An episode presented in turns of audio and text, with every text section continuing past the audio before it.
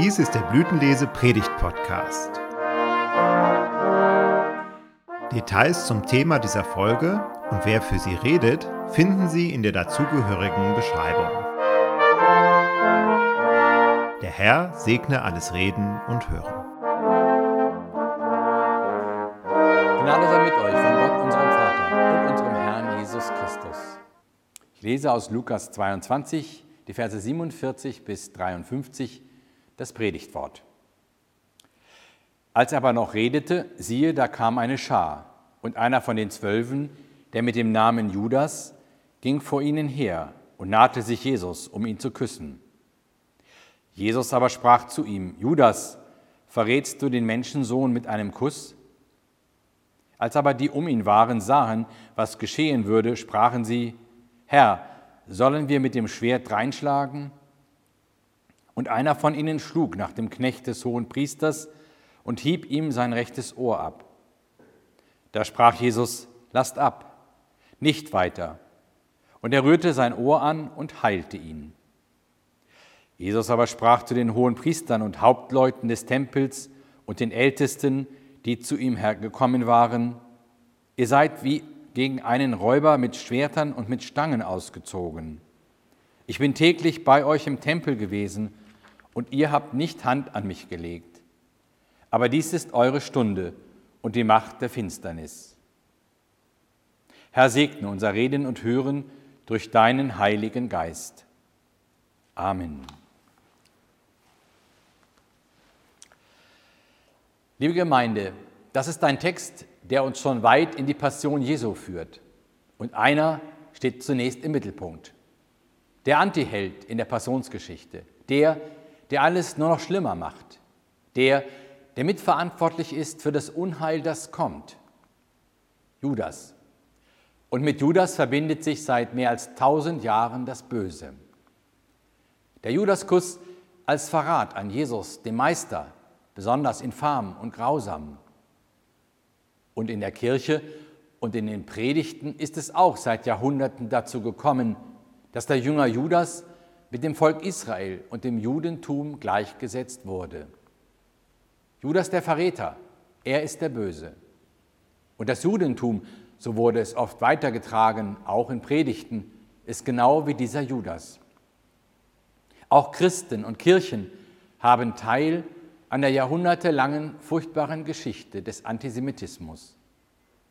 Deshalb ist es so wichtig, darauf zu achten, was wir sagen und was wir weitertragen. Aber nun noch einmal und genauer zu Judas, dem Jünger Jesu. Die Szene beginnt im Garten Gethsemane. Jesus weiß, was ihm bevorsteht. Er will beten, will Kraft schöpfen für das, was kommt. Die Jünger, sie schlafen ein. Jesus mahnt sie, steht auf und betet, damit ihr nicht in Versuchung kommt. Und genau in diesem Moment hören Jesus und seine Jünger Stimmen. Leute kommen näher und unter ihnen ist auch sein Jünger Judas. Man glaubt es nicht, aber Judas geht ganz vorn. Was passiert da? Und dann steht Judas vor Jesus und küsst ihn. Noch heute ist dieser Kuss eine Geste zwischen Männern im vorderen Orient. Diese Geste zeigt, wir sind vertraut, wir kennen uns, wir sind Freunde. Judas war einer der zwölf. Und Judas gehörte von Anfang an zu dem besonderen Kreis von zwölf jüdischen Männern, den Jesus berief, die zwölf. Jesus beruft sie und er deutet damit an, Gott wird sein Volk erneuern. Und Judas war ein Teil davon, genauso wie Simon Petrus, der Jesus verleugnete, genau wie Andreas oder die anderen neun Männer, die Jesus in den Zwölferkreis berief.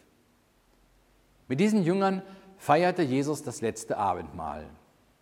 Und Judas isst mit allen das Fladenbrot aus der gemeinsamen Schüssel. Aber dann Judas der Verräter.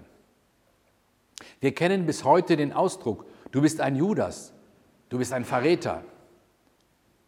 Ein Fußballspieler, der seine Mannschaft verlässt und in ein anderes Team wechselt, wird von den Fußballfans als Judas bezeichnet. Er ist ein Judas. Er lässt uns im Stich und kämpft nun gegen uns. Aber war das wirklich ein Verrat, den Judas begeht? In der Übersetzung Luthers, wo das Wort Verrat bzw. verraten gebraucht wird, steht im griechischen Original das Wort ausliefern. Das Wort verraten ist ungenau. Es geht darum, dass Judas Jesus in eines anderen Hand gibt. Jesus wird einer anderen Autorität überantwortet. Und genau das macht Judas mit seinem Kuss. Es ist ein Unterschied, ob ich sage, Judas hat Jesus verraten oder Jesus wurde von Judas an seine Gegner ausgeliefert. Wenn jemand verraten wird, wird etwas Verborgenes offengelegt. Der hat das getan und nicht dieser. Ich habe es gesehen. Das wäre ein Verrat. Aber Jesus verraten musste niemand. Jesus hatte sich doch nicht versteckt mit seiner Botschaft von Gott. Er war auf dem Tempel. Er hatte offen in Gottes Namen Menschen geheilt und Menschen Schuld vergeben. Nein, hier geht es nicht um Verrat, sondern um Auslieferung. Vielleicht passt es besser, wenn man sagt, Judas hat das Vertrauen zu seinem Herrn gebrochen. Er hat ihn ausgeliefert, schutzlos gemacht. Das ist auch nicht viel besser, könnte man sagen, stimmt. Aber was ist passiert, dass Judas so etwas tut? Viel ist über Judas sein Motiv gerätselt und geschrieben worden. Warum macht er das? Er hat sich doch genau wie die anderen Jünger berufen lassen. Ein Grund war wohl, dass Judas wie letztlich auch die anderen Jünger etwas mit ganzem Herzen gehofft hat. Jesus wird als Messias sein Reich bauen und dazu gehört auch, dass die Römer aus dem Land vertrieben werden. Jesus als Messias hat doch alle Macht. Das hat er doch gezeigt. Und deshalb wird er nun endlich, endlich seine Allmacht zeigen. Vielleicht hat Judas gedacht, Meister, ich werde dich in eine Situation bringen, in der du deine Macht zeigen musst, unbedingt sonst ist es zu Ende mit dir und deinem Gottesreich. Judas wollte etwas erzwingen, was aber genau das Gegenteil von dem ist, was Gott will. Und das betrifft uns bis heute, denke ich. Gerade wir als Christen, als Nachfolger Jesu, sind genau wie Judas oder auch Petrus in der Gefahr, unsere Freundschaft zu Jesus zu verleugnen. Durch das, was wir tun und sagen, durch das, was wir unsere Vorstellungen von Gott und dem, was zu tun ist, absolut setzen und ihn damit verleumden. Viele Kirchen haben heute noch den Hahn oben auf dem Kirchturm.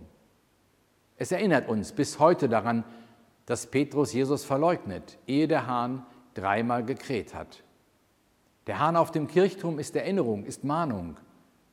Die Kirche ist nie frei von der Gefahr, Christus zu verleugnen nie frei davon, eigene Pläne mit Gott zu entwickeln und dabei den Kontakt zu ihm zu verlieren.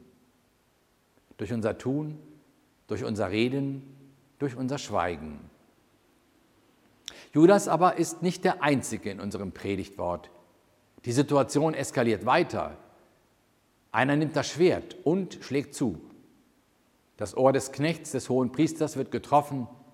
Wieder versuchen die Anhänger Jesu mit Gewalt das Ruder herumzureißen.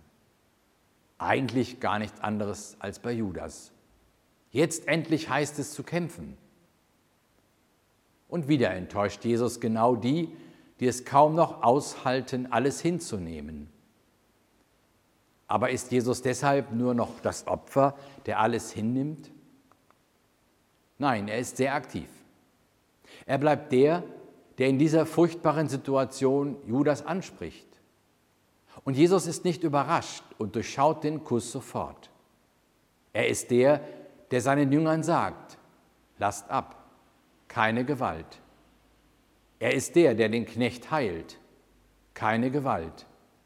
Keine Gewalt für das Reich Gottes. Diese Szene könnte bis heute helfen.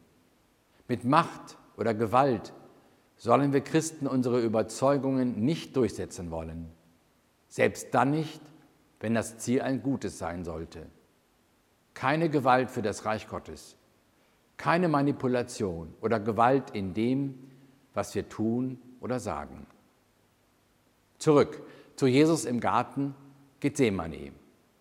Einerseits wird Jesus gefangen genommen und andererseits bleibt er der, der handelt und souverän ist. Auf der einen Seite geht Jesus seinen Weg ungerührt. Er durchschaut, spricht und heilt. Er weiß, was er tut. Er lässt sich ungerührt gefangen nehmen mit allen Konsequenzen. Und auf der anderen Seite nutzt er seine Macht nicht. Es kommt nicht zum großen Showdown. Kein Trick, keine Finte, keine Freunde oder Musketiere retten ihn vor dem Verderben. Jesus lässt geschehen. Die Dinge nehmen ihren Lauf. Aber nicht deshalb, weil er den besten Zeitpunkt abwartet, zurückzuschlagen, sondern um wirklich am Kreuz zu sterben. Er durchbricht die normale Logik der Eskalation der Gewalt, wie wir sie überall kennen. Sein Handeln und seine Reaktion ist Evangelium, ist frohe Botschaft, ist Versöhnung und Hingabe. So erzählt Lukas diese Szene. Noch einmal zu Judas. Judas hat einerseits eine unbegreifliche Rolle. Er verlässt die Gemeinschaft mit Jesus und wechselt auf die Gegenseite. Aber es ist eine Kette von Auslieferungen. Erst Judas, dann der Hohe Rat und dann auch noch Pilatus. Und andererseits ist es Gott selbst, der hier in der Passion selbst handelt. Nicht durch Gewalt will Gott das Böse überwinden, sondern durch Hingabe. Jesu Sterben ist ein Tod für uns geworden, weil in allem Bösen, das geschehen ist, dennoch Gott diesen Weg gehen wollte, für uns Menschen. Gott selbst hat sich in dem Weg Jesu für uns hingegeben, in allem, was geschehen ist. Und das alles passiert in diesem Garten zwischen Judas, dem geheilten Ohr, Pontius Pilatus, den Römern und den hohen Priestern und Ältesten. Das erzählt der Evangelist Lukas. Daher braucht es Empfindsamkeit, wenn wir diese Geschichte erneut hören und zu begreifen versuchen. Empfindsamkeit, damit wir nicht in die uralten bösen Vorurteile verfallen gegenüber Judas und dem jüdischen Volk. Diese Erzählung zeigt auch auf uns. Wir merken oft selbst nicht, wie wir Gottes Macht auf unsere Seite zwingen wollen, wie wir ihn vereinnahmen. Wir merken auch nicht, wie oft wir selbst uns in der Hand Gottes glauben und doch Böses tun. Diese Sicht findet sich auch schon bei Johann Sebastian Bach. Er hat in seinen Passionen diese Szene im Garten Gethsemane aufgenommen. Und Johannes Sebastian Bach weitet den Blick und hat eine Perspektive, die uns einbezieht. Auf die Ankündigung des Verrats und die Frage aller Jünger, Herr, bin ich's, folgt der Choral. Ich bin's, ich sollte büßen. Und das in der Matthäus-Passion. Und dann folgen die Worte, ich, ich und meine Sünden. In der Johann Sebastian Bach zugeschriebenen, eher unbekannten Lukas-Passion heißt es, sind wir nicht alle ein bisschen Judas? Johann Sebastian Bach erinnert damit daran, dass es auch in dieser Geschichte von Judas um uns alle geht. Niemand ist davor sicher, in einer schweren Krise etwas zu tun, was einem im Nachhinein unendlich leid tut. Judas ist da nicht allein. Petrus ist nicht allein. Auch Judas hat es bitter bereut, was er getan hat. Er konnte es nicht rückgängig machen. Zum Schluss möchte ich eine Steinmetzarbeit eines unbekannten Künstlers zeigen. Der Steinmetz schuf vor 900 Jahren ein Kapitell. Es ist berühmt geworden als das Kapitell des guten Hirten dieser Basilika. Der gute Hirte trägt den toten Judas auf seinen Schultern nach Hause. Das war schon damals vermutlich ein Skandal. Denn Judas gehört nach gängiger Meinung in die Hölle, wie er in vielen anderen Kirchen gezeigt wird. Aber in dieser Kirche hat der Künstler heimlich gegen alle Traditionen gedacht und auf sein Herz gehört. Und dann meißelt der Künstler hoch oben im Dunkel der Kirche dieses kleine Kunstwerk. Und vielleicht seht ihr es. Das Gesicht Jesu wirkt wie zweigeteilt. Seine linke Gesichtshälfte, also für uns als Betrachter ausgesehen, die rechte, scheint normal dargestellt zu sein. Ja, sie scheint ein sanftes Lächeln wiederzugeben. Aber die untere rechte Gesichtshälfte des Hirten erscheint leblos, flach, unbearbeitet. Hat der Künstler seine Figur nicht zu Ende gestaltet? Nein, das Gesicht des Judas ist ja auch gestaltet. Der Mund Jesu scheint regelrecht halbiert. Sein rechter Teil ist fast nicht vorhanden.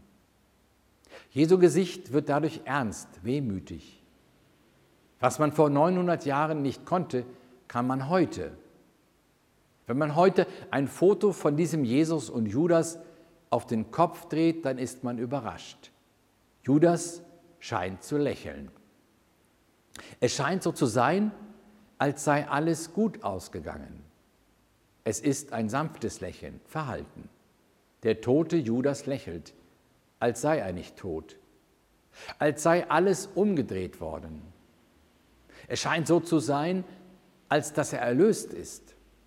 Ist das die Botschaft des Künstlers? Es scheint so zu sein. Ich denke es so.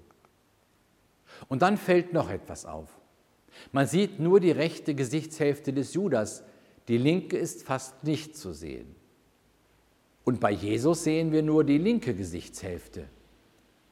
Und dann liegt der Gedanke nahe, gehören diese beiden Gesichtshälften zusammen? Gehören Jesus und Judas zusammen und werden so zu einem Gesicht? Bilden sie beide erst das ganze Gesicht? Und wenn man diese Gesichtshälften zueinander legt, stellt man fest, es ist ein Gesicht. Die Maße stimmen. Und jetzt lacht der gute Hirte. Jesus lacht. Mit Hilfe und gemeinsam mit dem größten aller Sünder lacht Gott. Und dann könnte man sagen, Gott kann erst lachen, wenn auch der letzte und größte aller Sünder mit ihm eins geworden ist. Der Künstler hat eine andere Perspektive auf Judas als viele andere. Und das hilft. Jesus baut Brücken über menschliche Abgründe.